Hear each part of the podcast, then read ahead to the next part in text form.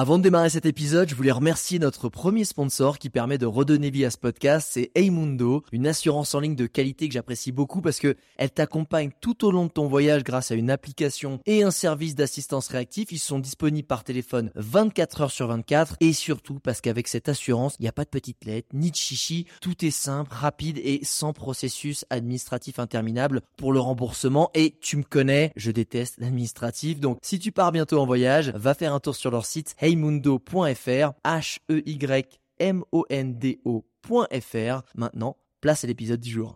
Regarde-moi ça J'ai l'impression de faire la dégustation. là. Ça c'est de la vie Ah c'est magique cet endroit C'est absolument dément. Le spot est juste incroyable. Ça joue vraiment à quelques centimètres On va s'enfoncer un peu dans la forêt. Ok bon ok Tout le monde est absolument gentil. C'est ça la vie. Bonjour et bienvenue dans ce nouvel épisode Je t'emmène en voyage. Je m'appelle Sarah et aujourd'hui je t'emmène en tour du monde avec Laura Jacques. Salut Laura, Salut Sarah. tu vas bien? Ouais, super. Et toi? Bah écoute, ça va super bien. Je suis bien contente que tu aies accepté de faire ce petit podcast avec moi. Euh, écoute, aujourd'hui on va parler un petit peu bah, de tes voyages, mais avant de parler de tout ça, j'aimerais qu'on fasse une petite présentation, savoir ben, qui tu es, d'où tu viens, ta formation, ton âge, ton signe astro. non, je déconne. je t'en prie, vas-y. euh, Alors, écoute, euh, bah, j'ai 35 ans. euh, je viens à la base de région lyonnaise. et j'ai fait d'abord une formation en design, puis en école de commerce en marketing. Et, et voilà, c'est après avoir travaillé quelques années en marketing que j'ai éprouvé le besoin de, de tout quitter et de, de partir voyager pour changer de Ah, vie. Effectivement, tu as décidé de tout quitter, de changer de vie. Je peux même dire qu'en fait, euh, on a commencé à voyager ensemble et que en fait, si aujourd'hui je fais ce petit podcast, c'est pour dire un peu en fait que euh, tu m'as lâché. non, je déconne. Non, mais nous on est parti en Amérique du Sud et en fait, tu as décidé de, bah, de décourter notre voyage pour en faire un autre avec euh, avec ton mec. Et euh, du coup, bah, je voulais savoir euh, d'où est-ce qu'elle est venue cette idée en fait? Alors, euh, bon, déjà, mon mec, je l'ai rencontré entre temps, hein, c'était pas contre toi. et, euh, et ensuite, euh, alors, le voyage qu'on a fait ensemble était complètement extraordinaire, euh, ça c'est sûr. Mais euh, après, euh, il y avait une date retour qui était prévue. Mhm. Et, euh, et du coup, j'avais eu l'expérience un petit peu du voyage, mais, euh, mais je l'ai pas vécu pleinement. Euh, du fait de cette date retour, euh, j'étais un peu en mode, euh, je dirais, euh, touriste. Il faut voir ça, ça, ça. il faut, il faut vite avancer pour rien, rien louper. euh, aller dans tel pays, absolument. Tu vois de quoi je parle. Je vois très bien de quoi tu parles. Et euh, alors, c'était euh, très enri- enrichissant et euh, des super moments de, de découverte, euh, autant de la culture de pays que de moi-même, que que des autres, euh, etc. Mais j'avais pas vraiment euh, lâché prise et c'était, ça m'a pas apporté, on va dire. Euh, ce dont j'avais besoin en termes de euh, recherche de moi-même. Et, euh, et du coup, mon deuxième voyage, donc euh, qui a duré beaucoup plus longtemps, euh, deux ans. Le premier, c'était trois mois. Euh, donc ce deuxième voyage, j'avais pas de date retour. Et alors là, c'est euh, vraiment ça change tout, Eh je ouais. trouve, euh, dans le sens où euh, il n'y a pas de pression, il y a vraiment un lâcher prise qui s'opère, euh, puisque, enfin voilà, on prend le temps de de, de profiter d'un endroit ou de personnes qu'on rencontre. euh, euh, de d'explorer des sujets euh, vraiment qui nous intéressent euh, et euh, Mais, mais votre but quand, euh, quand vous êtes parti, parce que c'était euh, clairement c'était un espèce de tour du monde que vous aviez programmé, puisque vous n'aviez pas pris de date de retour, euh, quel était le but à la base? Est-ce que- De quoi vous êtes parti? Genre, on veut voyager tous les deux ou est-ce qu'on veut faire un truc en particulier ou aller quelque part? Alors, eh ben, tous les deux, en fait, on avait, euh, on a eu la même, euh, le même besoin et la même démarche euh, au cours du voyage. En fait, on était euh, dans nos vies en France un peu conventionnelles, on va dire. voilà, un boulot dans un secteur qui nous parlait pas forcément. Moi, le marketing. plus les années passées, moins ça me correspondait par rapport euh, à, à, à l'impact que ça avait sur l'environnement notamment et aux valeurs que ça véhiculait. Et puis euh, j'avais aussi besoin de de plus de, de, nature, de plus de grands espaces. Enfin voilà, en ville, j'étais trop coupée de, de la nature.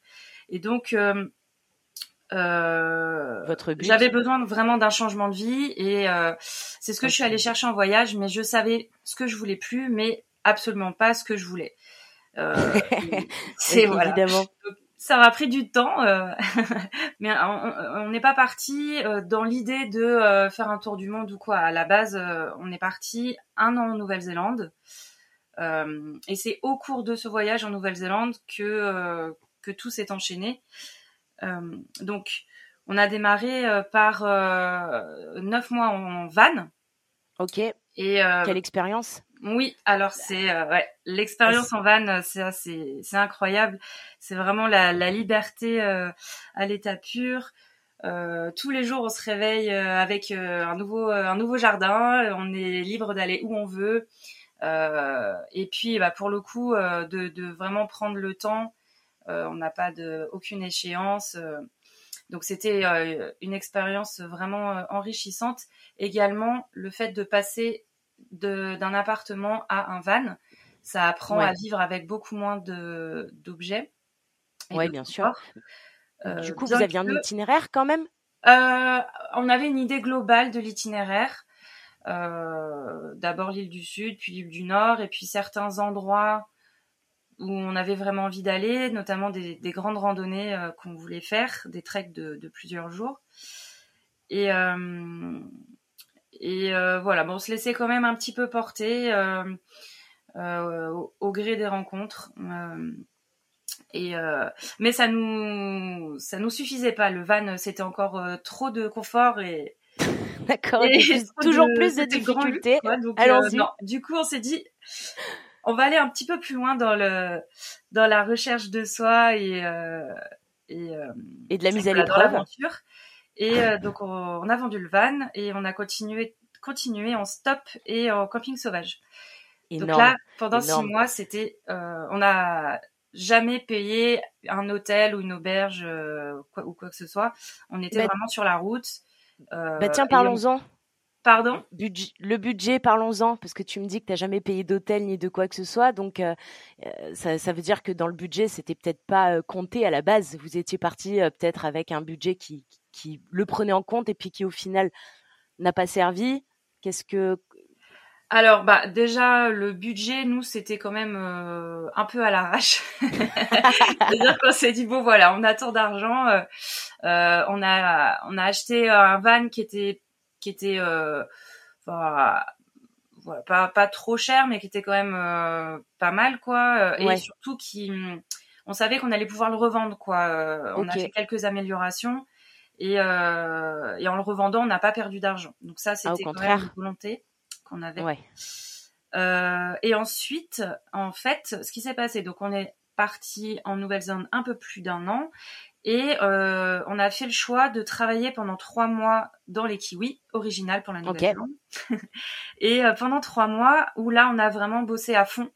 On était payé au rendement et euh, bon, on se faisait des journées, de je, ne sais combien d'heures, 12 heures et 6 jours sur 7.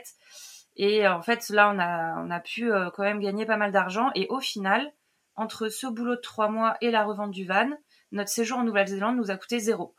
Trop bien trop trop bien. Ça c'est ouf de partir en voyage et de rien payer entre guillemets.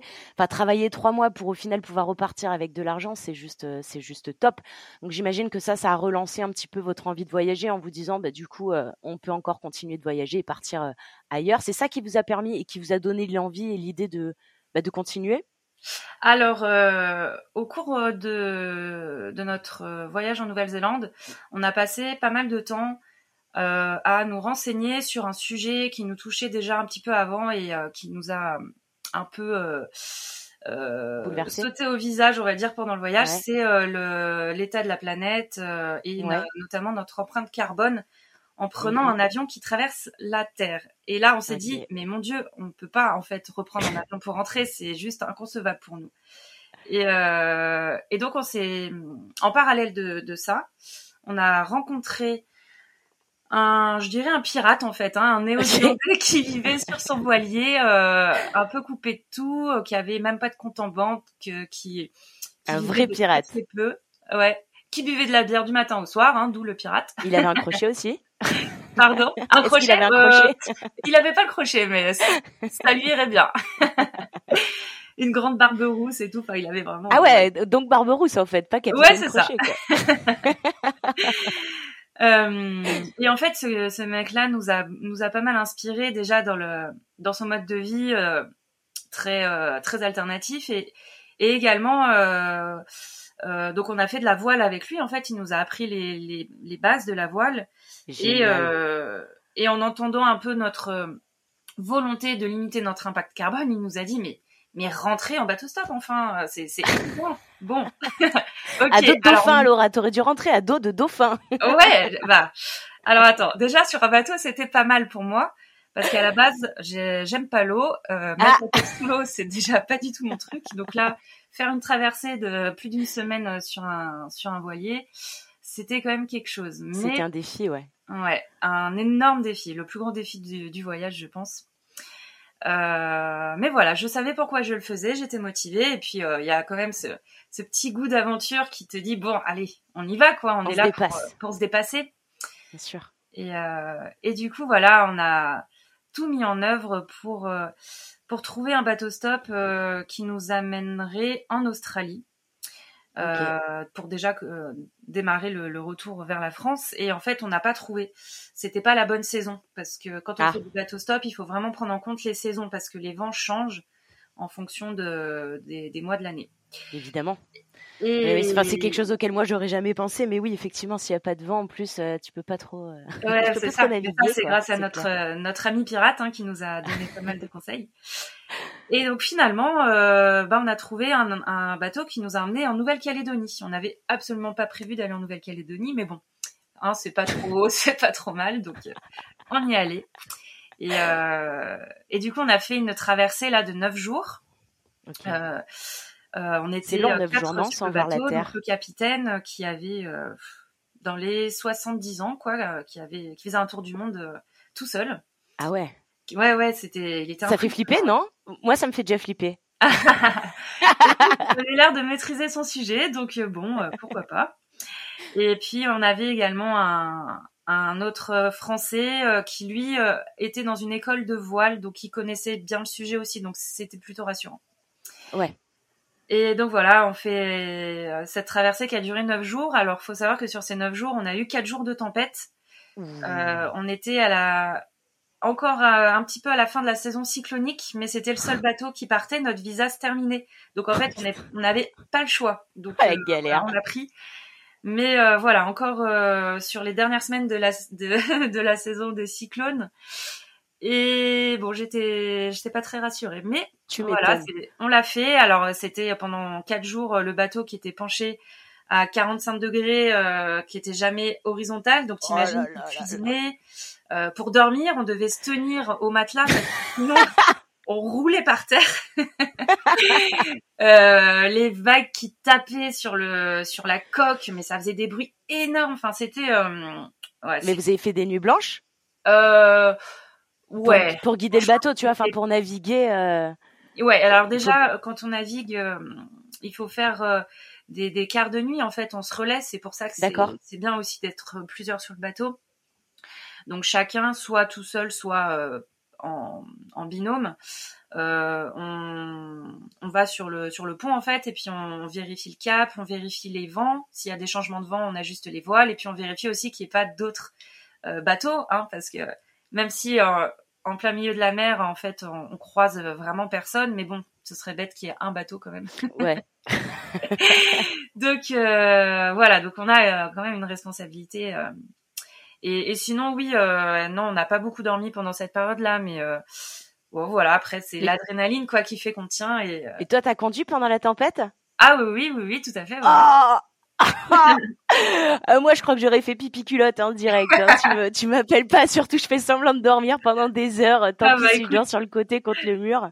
Ouais. Ah non. Il y avait quelqu'un avec toi ou t'étais seule? Euh, alors sur cette traversée, on le faisait tout le temps en binôme, ouais. Ok, temps rassurant en déjà. binôme, donc je le faisais avec euh, avec mon homme euh, et on se relayait quoi. Mais ouais, c'était c'était vraiment impressionnant quoi, les vagues qui qui inondent le pont. euh, Enfin, c'était c'était très intense et euh, quand je suis arrivée euh, sur la terre ferme en Nouvelle-Calédonie, j'avoue, j'ai fait un câlin à un arbre. J'étais genre, je suis en vie, tout va bien.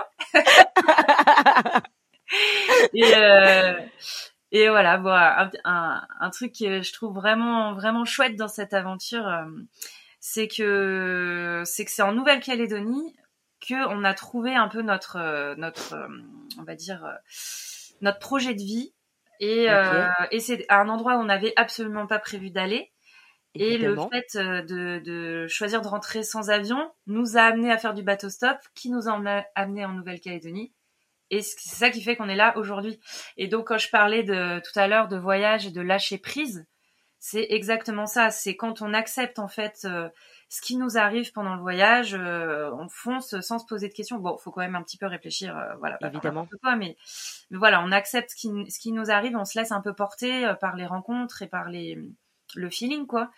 Et ben, à chaque fois, nous, c'est dans ces cas-là que hum, des choses complètement incroyables et magiques et inattendues euh, nous sont arrivées, et c'est ça qui nous a fait le plus avancer. Euh, euh, sur bah, sur nous-mêmes et puis qui a créé les émotions les plus fortes quoi donc et c'est certainement ça aussi qui a guidé un peu vos itinéraires ou vous parce qu'à partir du moment où vous avez décidé de, bah, du coup de, de, lâcher prise et d'aller de l'avant, est-ce que du coup vous vous êtes dit bon bah on verra bien ou alors vous vous êtes dit non non on veut quand même aller par-ci ou par-là et puis on verra bien qui nous y emmène et comment on ira et quand on ira?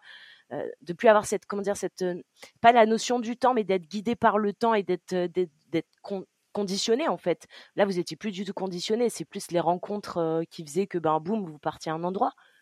Alors euh, sur le voyage en général, on avait quand même la direction euh, de la France. Ok. Et au niveau de la temporalité, moi j'avais quand même envie de que de pas rester trop trop longtemps sur la route. Donc, bon, au début, je partais pour un an, et puis finalement un an et demi, puis finalement deux ans.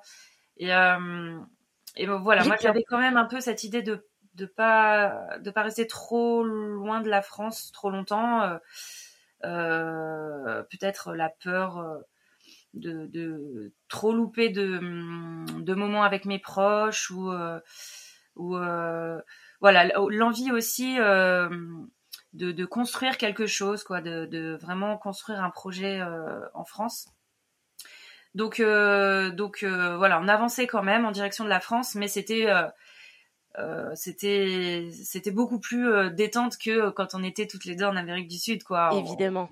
On, pouvait rester plusieurs semaines à un endroit et on se laissait quand même pas mal porter par les rencontres, c'est clair. Oui. Nous, clairement. clairement. Voilà, c'est vrai qu'en plus, bon, tu voyages avec ton mec. Euh, J'imagine que quand tu pars dans un voyage comme ça, bon, je sais que nous, on avait prévu plein de choses dans notre backpack et que moi, j'en ai perdu la moitié. Donc, clairement, tout ce que j'avais prévu, j'ai quasiment pas utilisé. Toi, qui es un petit peu plus ordonné, je pense que tu quasiment rien perdu. Mais en parlant de ça, il y avait quoi dans vos sacs, en fait? Si vous saviez pas vraiment où vous alliez, qu'est-ce que vous avez quand même emmené dans votre sac? Euh, alors déjà, on voulait avoir des sacs assez léger. Pas mhm. comme justement quand on était en Amérique du Sud où mon sac faisait 25 euh, kilos. Euh. euh, on pouvait marcher euh, un kilomètre, on était morte. Non, là c'était quand même beaucoup moins vu qu'on voyageait aussi en stop et ça nous arrivait de traverser une ville à pied pendant une demi-journée, donc il fallait qu'on soit assez libre. donc au niveau des vêtements, bah, c'était vraiment simple quoi, deux trois t-shirts, deux trois sous-vêtements un short, un pantalon, enfin et puis on essayait aussi d'avoir des choses qui étaient euh, multifonctions. Euh, un, pull qui va servir aussi d'oreiller ou euh, enfin voilà des choses comme ça. J'ai envie de dire n'importe quoi mais je vais me retenir, vas-y continue.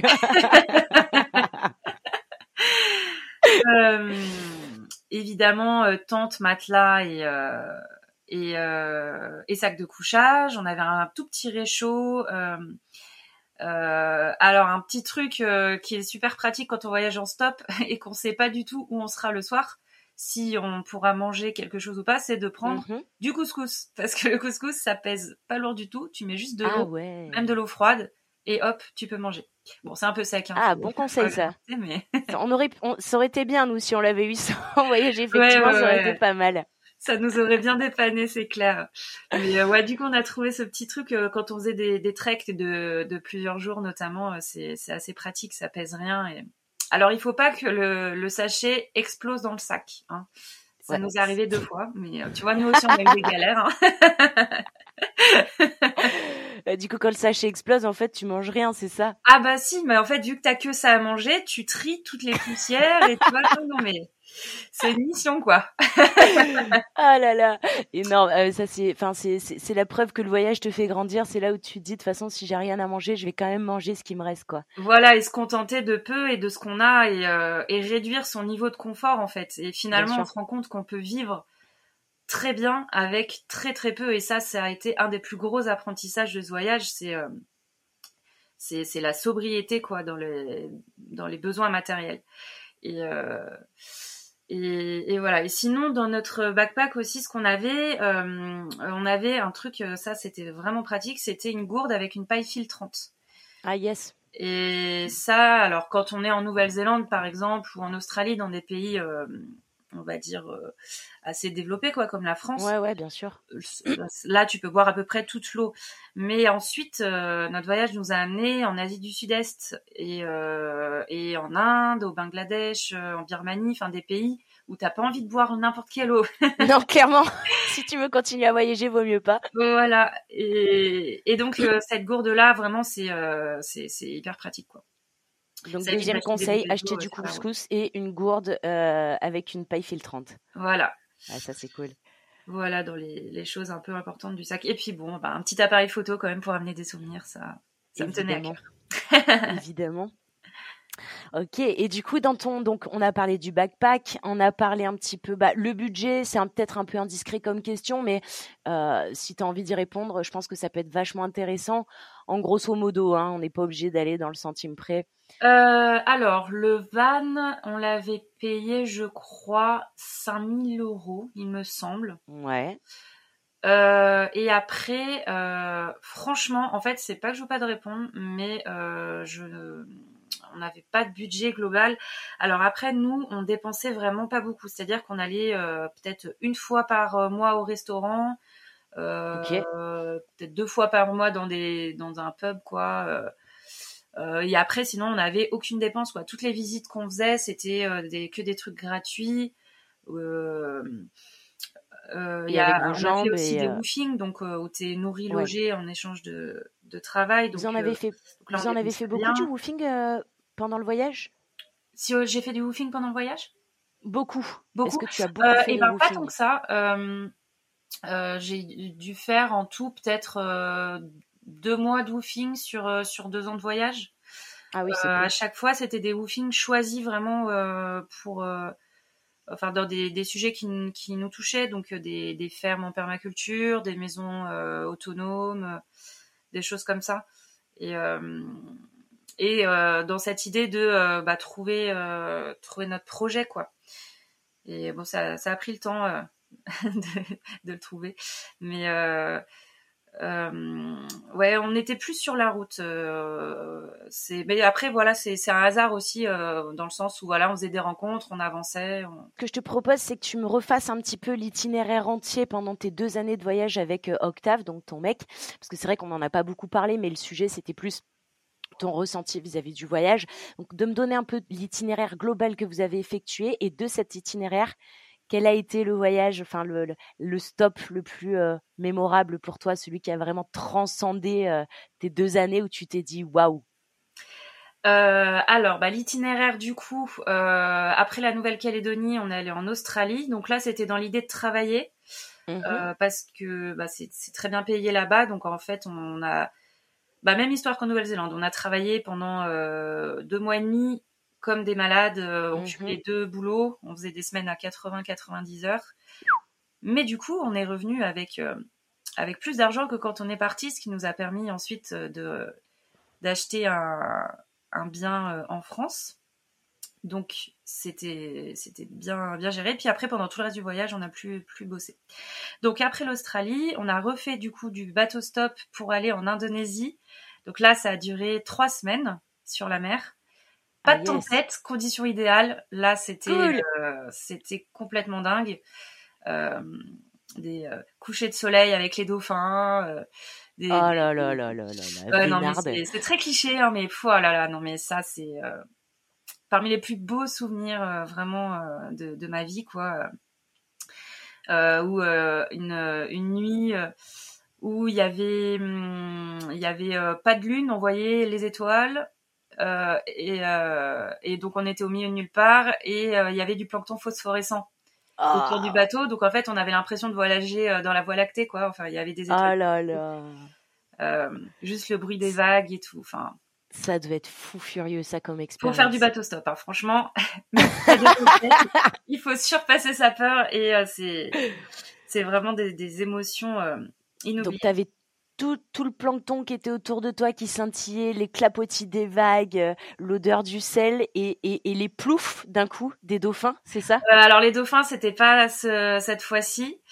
Euh, là, ouais, le, plancton, euh, t'avais, en fait, tu, tu distinguais pas le, la mer du ciel puisqu'il y avait pas d'étoiles, tout était noir avec juste les étoiles dans le ciel et les planctons en bas et le et les, les ouais le petit le bruit des vagues euh, le bateau qui fend les vagues et, euh, la voie lactée à 360 quoi. Ah ouais la oh là là.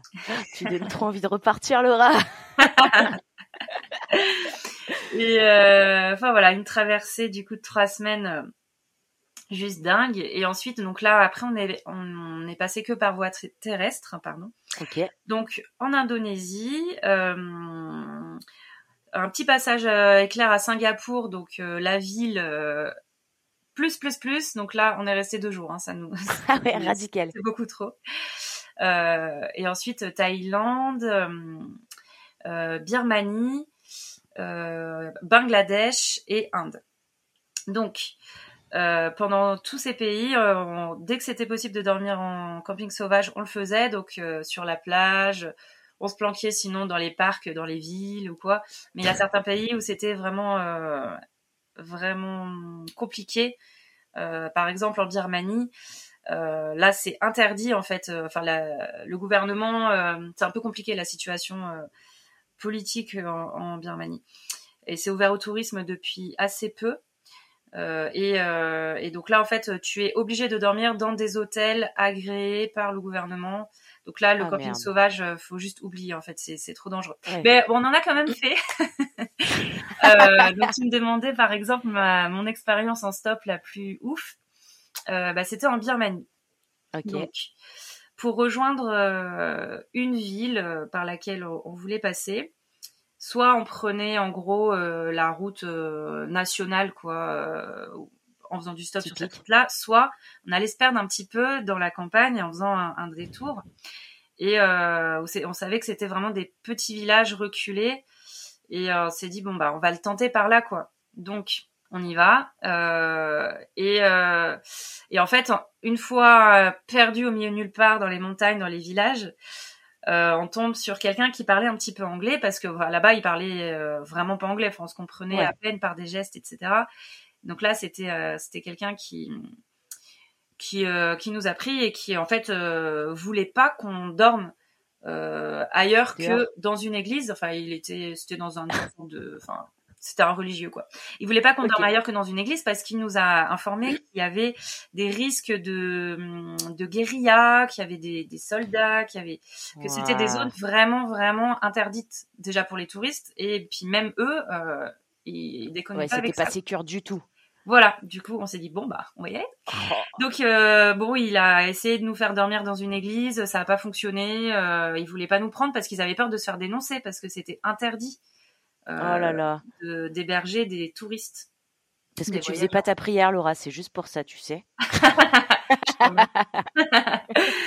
Et euh, bon, bah du coup, euh, voilà, l'église on peut pas, donc avec euh, avec Octave, on se dit bon bah on va quand même dormir quelque part, donc on allait se planquer dans la forêt. Et donc voilà, on y va très tard dans la nuit pour pas qu'on nous voit, et puis on, met le réveil très très tôt avant que le soleil se lève pour pas que pareil pour pas que que quelqu'un nous voit. Donc on fait du stop au bord de, la route, là vers la forêt. Euh, le soleil se lève à peine. Euh, là, c'est dans la montagne, mais c'est en fait une montagne très poussiéreuse. Tout est recouvert de poussière, tout est jaune. ça crée une ambiance vraiment apocalyptique, on va dire. Ah ouais, apocalyptique. le, ciel est tout tout poussiéreux, tout jaune. Le, les, les, maisons, enfin, elles sont recouvertes de poussière. Les maisons, c'est vraiment des petites cahutes. Il y a même pas l'eau courante, il y a pas d'électricité. Enfin, c'est très très reculé, quoi. Euh, les routes, euh, c'est des chemins en terre avec des énormes ornières. Enfin, c'est c'est c'est on est dans un autre temps, quoi. On se croyait, on, se croirait euh, 200 ans. Colorado, ou genre. Ouais. Et poussière? Euh, Genre poussière, vous aviez un truc pour respirer, vous aviez des masques, des écharpes, on quelque chose notre ça écharpe, ouais, ah ouais. Peu, euh, quand il y avait des voitures qui passaient ou quoi. Euh. Et, et notamment, donc là, un camion, un petit, un petit camion qui transportait des, des, enfin, qui avait une benne à l'arrière ouverte, quoi, qui passe et qui nous prend en stop.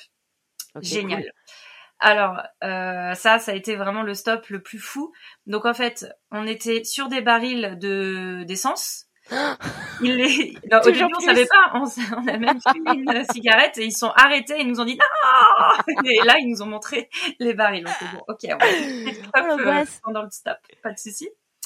Donc on était posé sur les barils d'essence et sur des gros sacs de riz et de, de noix de bétel. C'est des noix qui mâchent en Birmanie et qui leur donnent euh, les dents toutes rouges. Ça leur fait ah des sourires sanglants. C'est, très particulier. Horrible. Ouais. Euh, et, euh, et donc voilà, en fait, euh, on roule sur ce, à l'arrière de ce camion. Euh, faut savoir que le camion roule à 10 à l'heure, je pense. On a fait 100 km en 12 heures. Oh euh, mais euh, parce qu'il roulait très très lentement et également parce qu'on a fait plein de stops dans les, les villages et à chaque fois, bah, ils livraient du riz, ils livraient euh, de l'essence, donc on les aidait à décharger. Euh, et à chaque fois, mais c'était une aventure, quoi, parce que les gens, ils avaient jamais vu, je pense, de, de personnes euh, étrangères. Occidentales même, je dirais. Et occidentales, ouais, ouais, complètement. Et, et donc des échanges de regards avec des enfants qui nous faisaient coucou, avec des, des petits vieux qui étaient hyper étonnés de nous voir. Bah, si sur des barils d'essence, ouais, normal. ouais, c'est sûr. Prêt à tout péter. Moi, ça m'aurait fait flipper ça. Ouais, c'était vraiment une immersion dans la culture birmane euh, euh traditionnelle, quoi, euh, dans les, les, villages les plus reculés, euh, qui étaient qui étaient complètement dingues. Et, et, voilà, donc ça, ce stop, ce, cette journée, je pense, c'est vraiment parmi les plus belles journées de ces deux ans de voyage et même euh, de notre vie, je pense qu'on peut le dire. Hein, c'était, c'était très riche. et ça, ça permet de relativiser quoi sur. Euh, là pour le coup, on relativise vraiment bah, sur 12 heures 100 km. Ouais, vaut mieux relativiser, vaut mieux souffler et se dire ok c'est cool. Mm. c'était juste génial et tant pis pour le temps qui est passé parce que euh, du coup vous avez dormi dans le dans le camion en fait. Euh, non, non, bah on est arrivé le soir dans un. Ah ouais. là, ils nous ont déposé un endroit dans la nuit, on s'est planqué, je sais plus, dans un verger, je crois. Euh. Bon voilà, sympa. Ah, je vois, je vois, je vois. Bah, tu vois, j'étais pas du tout au courant de cette phase-là de, ton voyage et j'avoue que euh, vous avez été super courageux parce que honnêtement, entre les histoires de traverser en tempête et euh, faire 12 heures de camion assis sur un baril, franchement, je suis pas sûre que moi je l'aurais fait ça. Mais je pense que par contre, niveau expérience, tu as dû prendre du gain plus, plus, plus, quoi. Mmh. Et, moi, je pensais pas du tout être euh, capable de, faire ce genre de choses, quoi. Enfin, j'y pensais même pas et le fait de, de lâcher prise, justement, comme on disait tout à l'heure, et d'accepter euh, chaque aventure qui se présente, euh, bah ça, enfin, je me suis vraiment dépassée, quoi, et ça m'a donné une force intérieure et physique aussi avec euh, toutes les marches et les, les boulots qu'on a fait, euh, qui, euh, qui ont vraiment changé ma vie et ma manière de l'aborder, quoi. Effectivement vous avez bah déjà le fait de, de, de, vouloir réduire son empreinte carbone, euh, de passer à, un état de, de, nutrition, puisque vous êtes devenu aussi végétarien au cours du voyage. Mmh, Donc tout effectivement, ça aussi, ça, ça a dû euh, vraiment euh, bah, bouleverser votre, votre équilibre, parce que c'est pas facile de devenir végétarien et que et que faire ça en voyage en plus, j'imagine que c'est vraiment pas le plus simple à faire. Et ben ouais, ça s'est fait petit à petit. Euh, d'abord, euh, d'abord le bœuf euh, parce que c'est la viande qui a le plus d'impact carbone, et puis ensuite les autres viandes, et puis ensuite le poisson. Sauf le poisson qu'on pêchait nous-mêmes, bien sûr, en mer. Là, on s'est bien fait plaisir. Trop cool. mais mais ouais, c'est ça, ça a été progressif et et, et, et le voyage, c'est l'occasion, je trouve, de justement faire ce genre de changement euh, sur son mode de vie parce qu'on a le temps en fait. C'est vraiment un moment mm. qu'on s'octroie où on, a le temps et ça c'est c'est un luxe euh, dans nos vies. Euh, dans nos vies de tous les jours, on n'y pense pas. Enfin, c'est plus compliqué, quoi, de, de, sortir la tête du guidon et de prendre du recul. Alors que le voyage, c'est exactement le moment propice pour pour ça, quoi. Oui, pour se poser d'autres questions mm. et évoluer d'une manière totalement différente si tu as le courage de le faire et que que tu as le temps effectivement, parce que c'est clair que le, premier voyage qu'on a fait ensemble, on n'aurait jamais pu faire ce genre de choses parce que on n'avait pas le temps qui était de notre côté. Et c'est vrai que quand tu as le temps, et surtout les rencontres, j'imagine que les rencontres, ça a fait quelque chose aussi? Ah oui, oui, oui, oui, les rencontres, c'est clair que c'est ça a été toujours un apprentissage et alors des rencontres on en a fait un sacré nombre avec le paquet avec tous les stops qu'on a fait euh, plus, je, je sais plus, mais plusieurs centaines de voitures euh, largement. Ah ouais, quand même. Camions, euh, enfin plein de charrettes à bœufs, tout ça. Toujours mais, mais oui, à dos de chèvre. Alors ça, on n'a pas fait. mais les, les, rencontres ont toujours été riches d'apprentissage. sur la bienveillance des gens, la, la générosité, enfin c'est quelque chose qui revient souvent quoi. Les gens c'est les gens qui ont le moins qui donnent le plus et, on l'a vraiment expérimenté quoi. Euh, des, personnes qu'on croisait comme ça qui étaient euh, pauvres mais d'un un point inimaginable en Inde ou quoi et qui, nous donnaient à manger alors que eux-mêmes n'avaient pas grand chose quoi on était gênés enfin on refusait mais ils insistaient ils insistaient. Bon bah en fait juste accepte quoi. C'est c'est beau et puis ça ça aide aussi à moins avoir peur de l'autre. Euh, dans la culture occidentale on a on a peur quoi. C'est effrayant quoi. C'est t'as quelqu'un qui vient sonner chez toi euh, ta première réaction c'est c'est de pas répondre. Ouais ou c'est qui mais qu'est-ce qu'il veut? Euh, là-bas les c'est aussi lié euh, peut-être au, climat, j'imagine. Il fait chaud, t'as pas de porte en fait en Indonésie par exemple, euh, et tout est ouvert et tout est beaucoup plus chaleureux.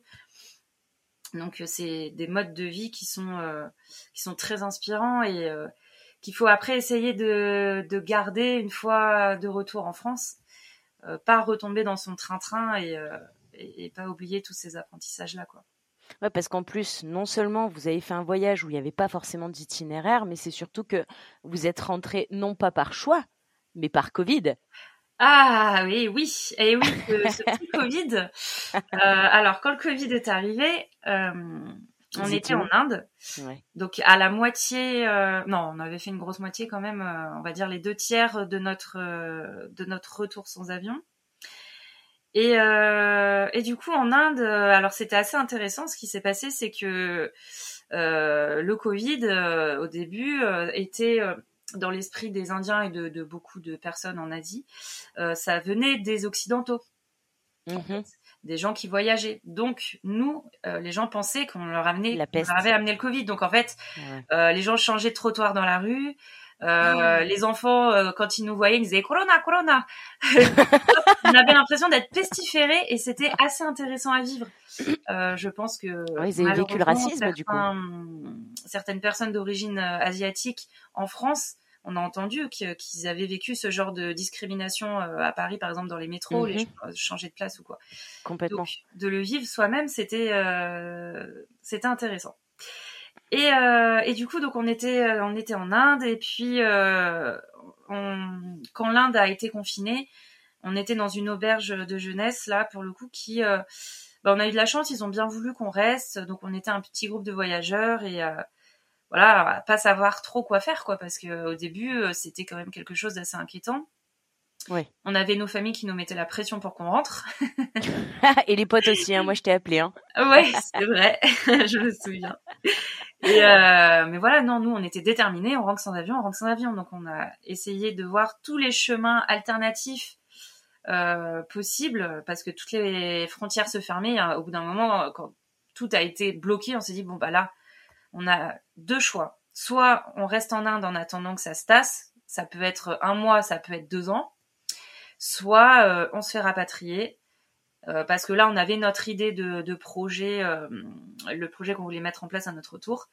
Et euh, voilà, soit on le lançait rapidement, mais en prenant l'avion, soit on restait en Inde. Et en fait, ce qui a fini de nous décider à nous faire rapatrier, c'est qu'il y avait énormément de violences policières en Inde. Hein.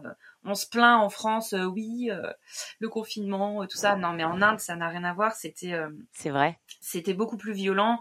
des, des des queues immenses pour aller prendre de la nourriture qui était rationnée euh, dans les magasins sous 40 euh, degrés où euh, bah, tu fais la queue et finalement bah il y a plus rien. Donc en fait tu rentres chez toi bredouille ou des personnes qui respectaient pas le confinement, qui se faisaient matraquer ou qui devaient rentrer à genoux en mode humiliation publique. Enfin voilà, c'était on, on, commençait à entendre ce genre de choses et on s'est dit bon, je pense qu'il faut qu'on rentre. Ah ouais. Tant pis. Vous avez dû avoir peur quand même, non, de, euh, d'entendre tout ça. De... Peur, mais c'est surtout qu'on était vraiment triste en fait euh, bah, de voir euh, la, encore une fois l'Inde dans sa toute sa misère et toute sa complexité qui arrivait pas trop bien à gérer ce, ce problème et alors que c'est un, c'est un pays incroyable avec une culture vraiment vraiment folle quoi. Et puis, bah, triste aussi pour nous de devoir prendre l'avion euh, alors que ça faisait deux ans qu'on, voilà, que vous vous battiez contre. À plus jamais le prendre euh, de notre vie. Mais bon, voilà, on l'a fait. Et puis, euh, puis voilà, retour, retour à la maison en plein confinement. C'était, c'était génial. ah, ça, doit, ça doit mettre une sale claque de, de, de voyager comme ça, pas sans but mais sans contrainte, et de devoir rentrer bah, par obligation on va dire mondial en fait, hein, parce que ça a touché tout le monde, hein, personne n'a été épargné. Et euh, devoir rentrer en France avec euh, bah, avec euh, toutes ces expériences de vie et retourner pas en métro boulot dodo, mais retourner à une base de vie complètement française, ça devait être un peu terrifiant ça. oui, alors c'est clair. Heureusement que on est rentré du voyage avec un projet parce que sinon je pense que ça aurait été vraiment vraiment déprimant. Euh, là, on s'est dit, bon, soit euh, on, euh, on, se lamente, soit on, continue de garder cette dynamique et cette, cette énergie qu'on a, qu'on a développée pendant le, pendant le voyage et on enchaîne, on se lance à fond dans notre projet. On, voilà, on trouve le terrain, on achète et, et on met en place le projet quoi on y va. Alors attends, on va, on va un peu synthétiser tout ça parce que c'est vrai que les auditeurs là, ils, ils, savent pas. Euh, donc vous, en fait, vous êtes rentré en France euh, euh, dans le but de créer un nouveau lieu? Tout à fait. Donc, comment il s'appelle? L'idée, c'est de de créer en fait un, un écolieu. Où on expérimente nous et avec d'autres, enfin d'autres d'autres personnes, euh, on expérimente euh, des moyens pour une vie plus résiliente, plus, plus écologique. Donc, euh, ça, les sujets abordés, ça va être l'autonomie énergétique, donc panneaux solaires, système pour chauffer l'eau avec un poêle à bois ou ce genre de choses, l'autonomie alimentaire, euh, mhm. Donc nous, on se hum, base sur la permaculture et puis euh, et puis voilà. Bon, l'autonomie alimentaire, c'est un vaste sujet euh, qui prend beaucoup de temps, mais qui est. Mais du coup, la permaculture, c'est quelque chose que ça, ça, vient de votre voyage. Voilà. C'est vraiment quelque chose qui voilà. C'est toutes vos expériences dues à ce voyage qui vous ont amené en fait à créer. Je vais le dire parce que t'as pas dit le nom, c'est les herbes folles. Ah ben ah, j'y venais, j'y eh venais. c'est bien, tu fais tu fais notre pub. Donc oui, le lieu s'appelle les herbes folles et, et bah c'est au cours du voyage en fait qu'on a pris conscience de l'urgence climatique et de de l'importance à, à, agir en fait maintenant. c'est pas c'est pas dans dix ans pour nous là. Il y a il faut, il faut, réagir maintenant, quoi. Il y a, trop de, dégâts déjà enclenchés sur, sur la nature, la biodiversité et, plus beaucoup de ressources pour, euh, bah, pour continuer à vivre tel qu'on le vit. Donc il faut, pour nous, il faut qu'on change notre mode de vie et qu'on aille vers un mode de vie plus sobre euh, et moins euh, lié à la société de consommation.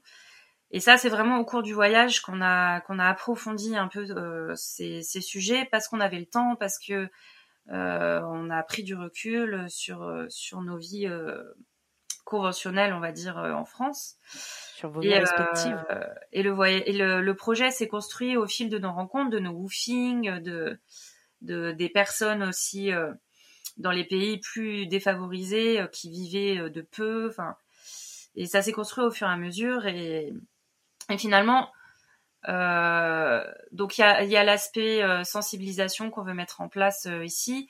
Et, euh, et aussi l'aspect apprentissage où nous-mêmes on continue d'apprendre et d'expérimenter euh, chaque jour des, des, nouvelles techniques et et, euh, et finalement euh, on, on, retrouve un petit peu les mêmes sensations qu'en voyage, c'est-à-dire qu'on est tout le temps dans l'apprentissage, dans dans l'incertitude, l'aventure, dans la rencontre aussi, euh, bah parce qu'on a beaucoup de de, de personnes euh, de passage, alors soit des voyageurs, soit des personnes qui viennent faire du woofing. Là maintenant on est de l'autre côté, c'est euh, mhm. nous qui délivrons des, des euh, ou qui viennent faire des ateliers ou des formations. Alors ça, euh, c'est pour le moment on les a pas encore mis en place, mais dans très peu de temps, là voilà, on, est en train de lancer le projet. Euh, donc voilà, on retrouve un peu toutes ces émotions du voyage, mais pour construire quelque chose pour une cause qui nous parle. Donc voilà, donc ça s'appelle Les Herbes Folles. Merci Sarah de l'avoir précisé. Et c'est euh, dans le centre de la France, euh, entre euh, Clermont-Ferrand et Lyon, on va dire. Un peu perdu dans la, dans la campagne. Et vous avez du coup, donc si, si demain quelqu'un décide de venir vous voir, qu'est-ce que vous allez proposer à cette personne en fait? Qu'est-ce qu'on fait chez vous? Bah, Partager ce nous on a appris et, et bah, ce qui l'intéresse quoi sur, euh, sur, tous ces sujets évoqués. Mhm. et ensuite euh, euh, bah, si la personne vient euh, pour faire un roofing bah, on a toujours un million de chantiers en cours, euh, que ce soit dans les, dans les, on va dire plus la construction, l'éco-construction ou euh, la permaculture ou euh, la, la, menuiserie, apprendre à faire ses, je sais pas, ses savons ou quoi sur l'autonomie, apprendre à transformer ses aliments, etc. Et puis aussi un peu plus de connexion avec la nature, là où on est, on est entouré de nature et c'est vrai que ça fait du bien pour, bah, si c'est quelqu'un qui vient de la ville. Nous, je sais que. Je confirme. Avant, on était. 24 heures suffisent Ouais. Et, euh, et maintenant, euh, au bout de deux heures, euh, en ville, on n'en peut plus, quoi. C'est d'être vraiment entouré de nature et plus plus proche un peu de de ce qui se passe quoi de, de la météo de des saisons des, de, la, de la faune et de la flore sur place ça ça fait du bien et enfin prendre du recul quoi justement pas pas être dans un schéma métro boulot dodo ça ça permet de de mmh toujours souffler un peu quoi et ça fait du bien. Est-ce qu'on peut dire que les herbes folles euh, c'est un nouveau moyen pour vous de voyager sans quitter le territoire? En voyage, il y a une dimension très très grisante euh, d'émotions fortes, d'imprévus, enfin c'est très intense les émotions autant dans le dans le positif que dans le négatif parce qu'on est loin de chez soi. C'est hyper intense. Euh, là, ça l'est quand même un petit peu moins, mais on retrouve quand même l'essence de, de ces émotions quoi. Et euh, on est hyper épanoui ici parce qu'on a cette euh, cette idée d'aventure, de d'apprentissage, de et, c'est clair que que c'est un peu un voyage, mais sans partir sans partir loin quoi. Je suis très reconnaissante d'avoir réussi à trouver un un projet de vie qui combine un petit peu euh, euh, l'envie d'avoir un, impact positif sur la planète. Je suis assez d'accord avec toi, Laura. C'est vrai qu'on peut voyager même en France et euh, il suffit juste, mais même en sortant de chez soi le matin, hein, il suffit d'aller parler à un inconnu et c'est déjà une sorte de voyage, je pense, de bah, dépasser ces limites un peu occidentales qu'on a au quotidien. Et quand on revient de voyage, en règle générale, on a tendance à, avoir cette mentalité au début de rester dans cet état de découverte et d'avoir envie en fait de, de connecter avec tout le monde et de, de, de, de transmettre, de partager et de, bah, de continuer à voyager en fait, hein, tout simplement. Donc je, je, suis plutôt d'accord avec toi. C'est vrai que c'est pas la peine d'aller à l'autre bout du monde. C'est vraiment un état d'esprit. Et euh, bon bah clairement vous vous, vous vous, vous êtes révolutionné mutuellement avec Octave en revenant de ce voyage et vous avez carrément tiré un, pas un grand profit parce que c'est pas vraiment le mot, mais moi je vois ça plutôt comme comme une comme un après. C'est-à-dire que vous avez vraiment pour moi, vous avez vraiment exploré vos, zones d'inconfort les plus profondes et vous êtes revenu avec un projet qui a vraiment mis en avant tout ce que vous avez vécu là-bas et qui vous permet de continuer à être heureux sans pour autant voyager tous les jours. Mmh. Je suis complètement d'accord avec toi. C'est merci beaucoup Laura d'avoir euh, partagé tous ces moments-là avec nous parce que je pense qu'il y a peu de gens qui, qui osent en fait de passer ce cap, de partir seul ou accompagné parce que euh, bon là c'est vrai qu'on a parlé du voyage en ton nom. Euh, Peut-être que la prochaine fois on pourra inviter Octave pour avoir vraiment le, le côté qu'est-ce que ça fait de partir en couple, de vivre H24 ensemble, que ça soit dans une tente, dans un van ou sur un camion avec avec de l'essence sous les fesses. je pense que la vision des deux est encore différente, mais voilà, moi, ce qui était important, c'était vraiment de pouvoir avoir ton avis en tant que femme sur ben, cette, euh, cette évolution et ce voyage que vous avez fait. Et, euh, puis surtout, Laura, bah, vraiment merci parce que j'ai passé un super bon moment avec toi. Tu t'es vraiment livrée.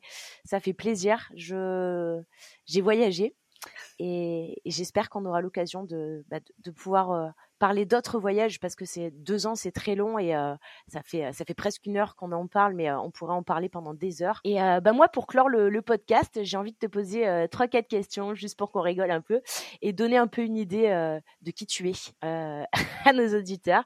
Allez. Tu réponds du tac au tac. Je t'écoute. T'es prête? Ouais? Allez, c'est cool. Jour ou nuit? Jour. À pied ou en bateau? À pied. Plage ou montagne? Montagne. Évidemment. seul ou à deux? À deux. Évidemment.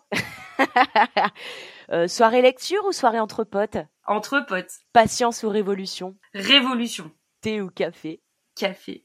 Et la dernière, à l'arrache ou organisée Ah bah alors là, tu vois, ça c'est une très bonne question parce que c'est les deux. à choisir. les deux sont nécessaires. Donc ça veut dire qu'on peut voyager en faisant les deux. Ouais. Ah, bah, bah oui, voyager et vivre en faisant les deux. Bah, merci pour le temps que tu m'as accordé, Laura. Merci euh, à toi. J'espère à très très vite. Et puis euh, donc, ben, on fera suivre bien évidemment euh, les liens dessous des herbes folles pour que les gens puissent ben, voir où tu es, euh, voir ce que tu fais. quelques photos, bien évidemment, n'hésite pas à nous en envoyer pour qu'on puisse les faire suivre sur les liens du, du, du podcast. Je te souhaite une très très belle journée. Et, et ben, merci beaucoup. et puis Très bonne journée aussi. Bonne journée à toi Laura, salut. Salut.